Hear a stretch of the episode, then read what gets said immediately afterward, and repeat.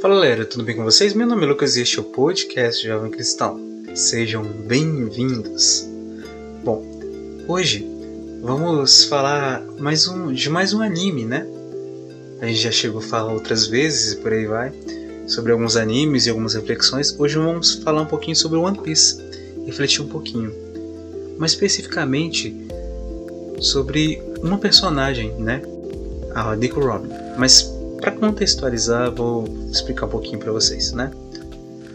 One Piece é um anime, né? E que basicamente conta a história, né, das aventuras de um bando de piratas que navegam pelo mundo em busca dos seus sonhos, né? Que começa pelo protagonista, o Luffy, que é um pirata com um poder especial de que faz ele ter o seu corpo esticar feito uma borracha e por aí vai.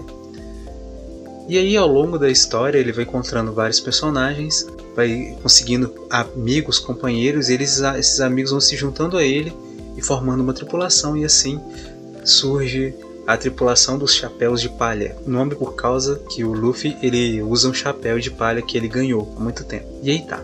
Esse anime está disponível em várias plataformas e por aí vai. Atualmente ele está bem grande, né? Tá no episódio lá do seu, na casa dos mil e tantos episódios. Para contextualizar agora sobre personagem, né? Então, talvez vou dar um pouquinho de spoiler, então se você quiser assistir esse anime, assista antes. Senão que isso aqui vai ser até o mais ou menos até os episódios 300 e alguma coisa, né? 380 por aí, que aí vai contar sobre a história dela, né? Da Nico Robin e dos outros personagens um pouco.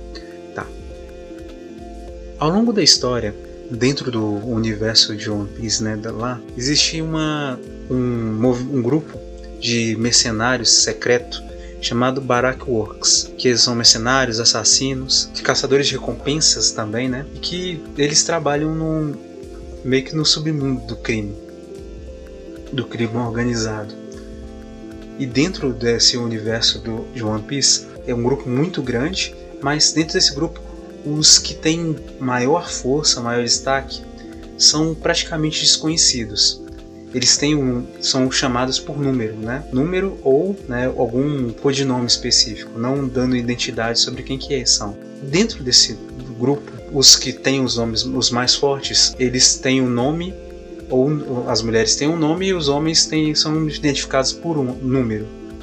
E o mais forte de todos, que é o chefe, é o número zero, e tem a Nico Robin, que de certa forma é a assistente dele.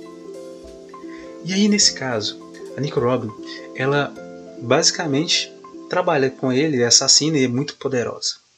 Dentro do enredo da história, né, essa esse a Barak Works, ela estava dominando um país, um reino inteiro grande chamado Alabasta, que por sinal é até uma das, das das primeiras sagas da série, né? Bem do início mesmo da série. E aí tá, dentro do meio dessa saga toda, é, o Chapéu de Palha encontram a princesa desse reino e por aí vai, vão arrumam, entram numa batalha para tentar libertar esse reino, ajudar essa princesa e por aí vai. No final desse arco, a Nico ela sendo vilã, ela foi traída pelo chefe e foi deixada para ser morta dentro desse país. É, estava em um lugar e tal, ele, o chefe dela, abandonou ela e começou a desmoronar o, uma caverna onde eles estavam. E aí o Luffy, chega, estando lá, chegando lá, estava lá ela mais o rei, pai da princesa, né, que era amiga dele, do Luffy. E aí o Luffy vai e salva os dois. E ela querendo morrer, dizendo assim que não vale a pena ela viver, deixa, deixa ela lá para trás e tal.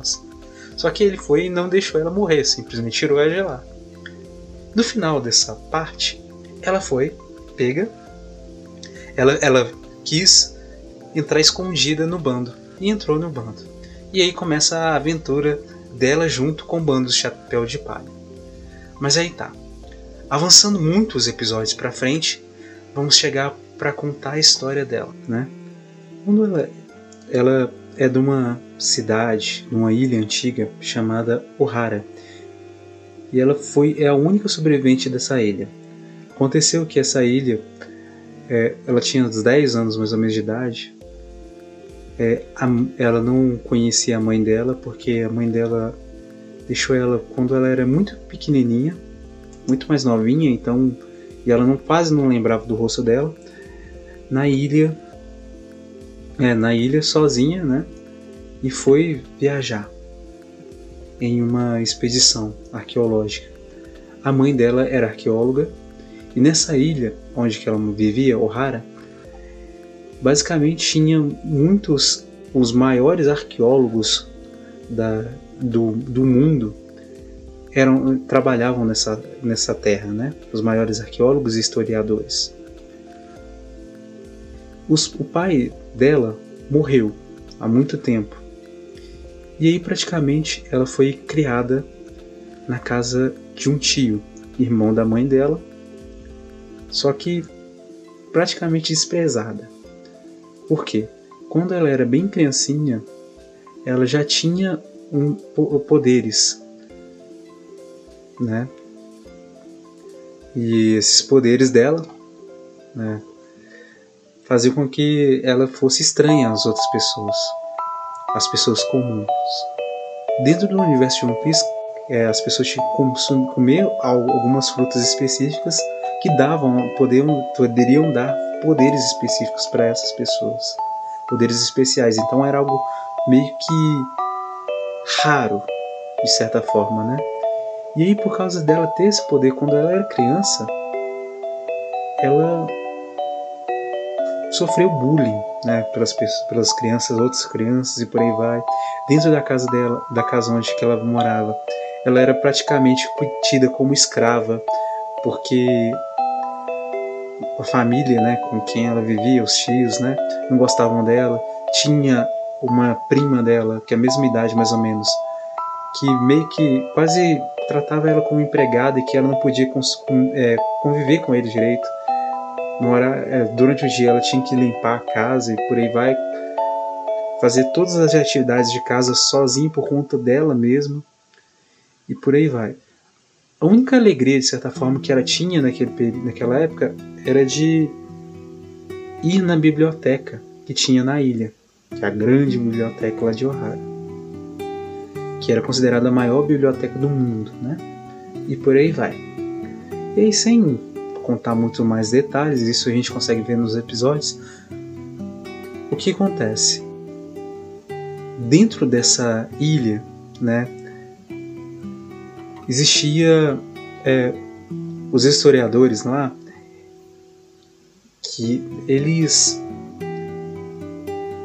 faziam pesquisas de vários níveis, várias coisas. E tinha uma coisa que eles pesquisavam em segredo, que eram os polengriffs que eram registros históricos de um período da história muito antiga, em que também chamado de século perdido, que praticamente só sobraram essas pedras com, escrita, com escritas em uma língua totalmente antiga, difícil de ser decifrada, e que aquelas pessoas lá estavam pesquisando para tentar identificar aquilo e tentar entender sobre essa história desse século perdido.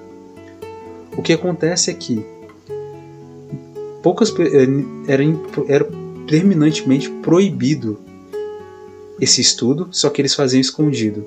Proibido pelo governo mundial, que é uma organização que comanda o mundo todo de One Piece, né? dentro da história de One Piece. E é basicamente como se fosse é, um é, é, como é que fala? Uma presidência internacional, né? Com poder armamentista extremamente poderoso. E eles proibiram porque acreditava-se que esses poneglyphs poderiam decifrar uma arma poderosa capaz de destruir muito, com poder de destruição muito grande e que se caísse esse conhecimento nas mãos erradas poderia trazer um prejuízo enorme para a humanidade. e por isso era proibido esse estudo. Só que esses historiadores queriam estudar para entender o que, que aconteceu nesse período da história que foi perdida, que não tinha escrito nos livros de história, só tinha nesse registro dessas pedras. E eles estudavam justamente nessa cidade. O que, que acontece? Chegou o conhecimento do governo mundial de que elas estavam sendo estudadas nesse lugar e eles enviaram poder do seu exército poderoso, o exército da marinha, né?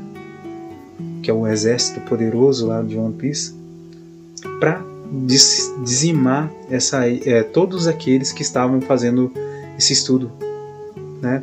Para que não espalhasse essas informações que eram proibidas e por aí vai. E aí o que acontece? Eles destruíram essa ilha de Ohara.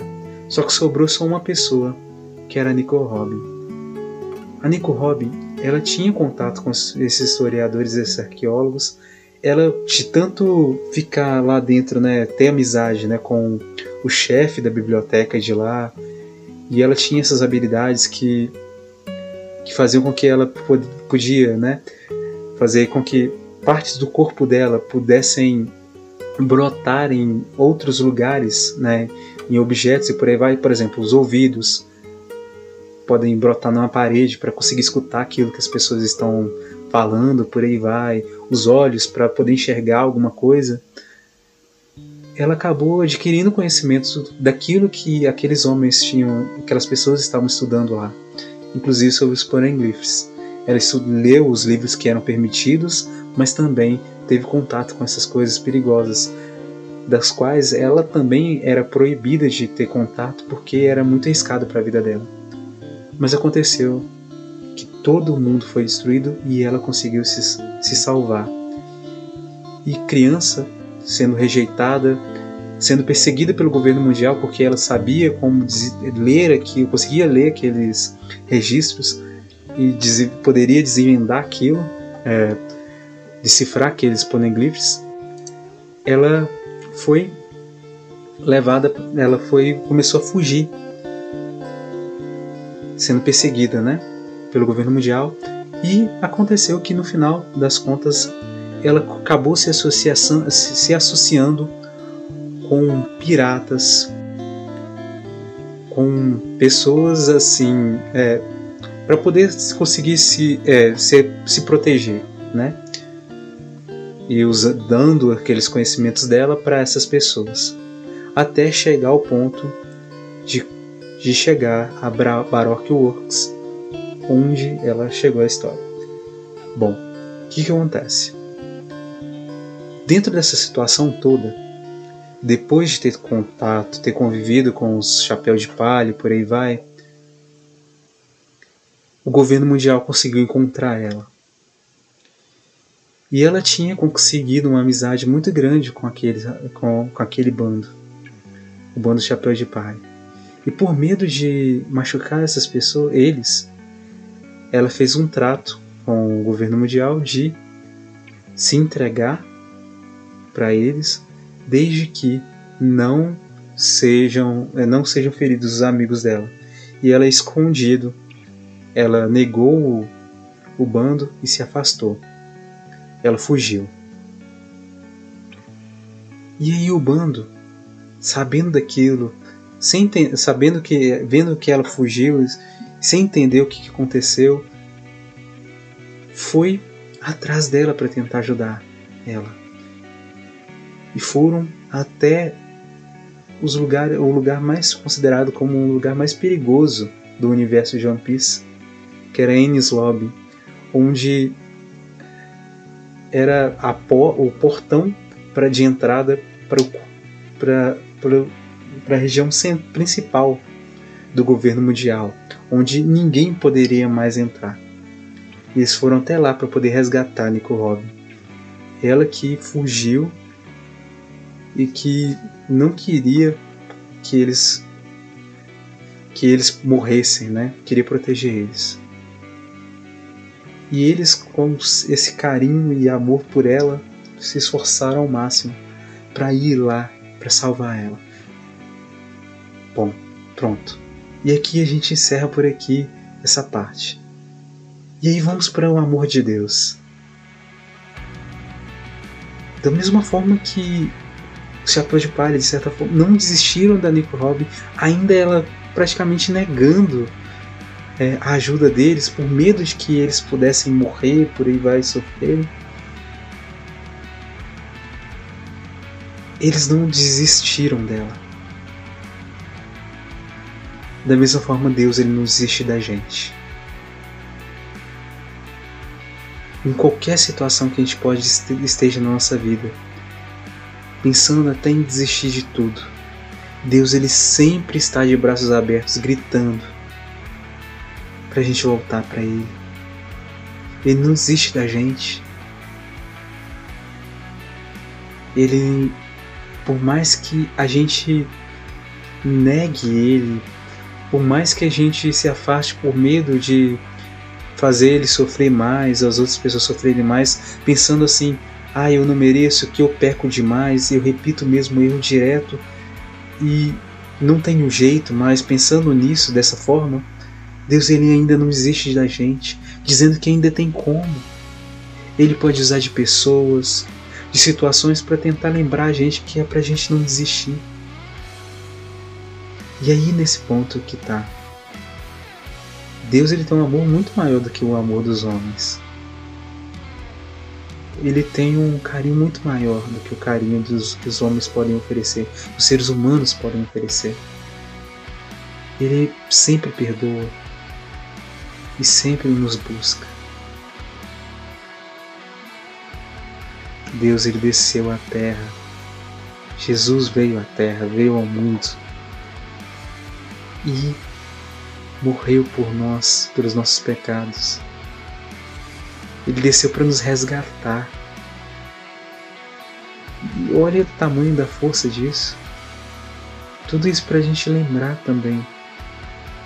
Ele está com a gente por mais difícil que esteja, por mais que pareça impossível vencer o nosso pecado, por mais que a gente caia milhares e milhares de vezes, que aos olhos humanos a gente pensa assim, pô, se eu já errei tanto, é impossível fazer dar certo. Então já é hora de desistir. Deus ele não desiste da gente, ele convida a gente a não desistir. Porque se é impossível, com ele a gente consegue. Porque para Deus nada é impossível. Não tem pecado maior do que Deus. Não tem morte que pode acabar. Morte que pareça poderosa ao ponto de atrapalhar a gente. Não tem nada mais poderoso que Deus. Não tem morte, não tem pecado, não tem nada que seja maior do que Deus. E com One Piece eu consegui lembrar disso também. Ver que, tipo, Deus ele não desiste da gente. E o interessante é que ao longo da história de One Piece, a gente vê o protagonista, que é o Luffy, ele indo resgatar cada um daqueles companheiros dele de situações quase que impossíveis, de, de onde que eles estavam quase desistindo praticamente da vida, não achando outro jeito, uma saída, e ele correndo atrás, querendo ajudar, insistindo muito. E aí nesse sentido a gente também. Deus ele faz isso com a gente. Ele persiste com a gente. Ele sempre persiste. E é isso. Não desistamos de nós mesmos, porque Deus ele não desiste da gente. Não desista de você, porque Deus não desiste de você. Você é especial para Deus, ao ponto dele derramar o próprio sangue por você. Lembre-se sempre disso. A gente se vê no próximo episódio. Que Deus abençoe muito você. Até mais, tchau.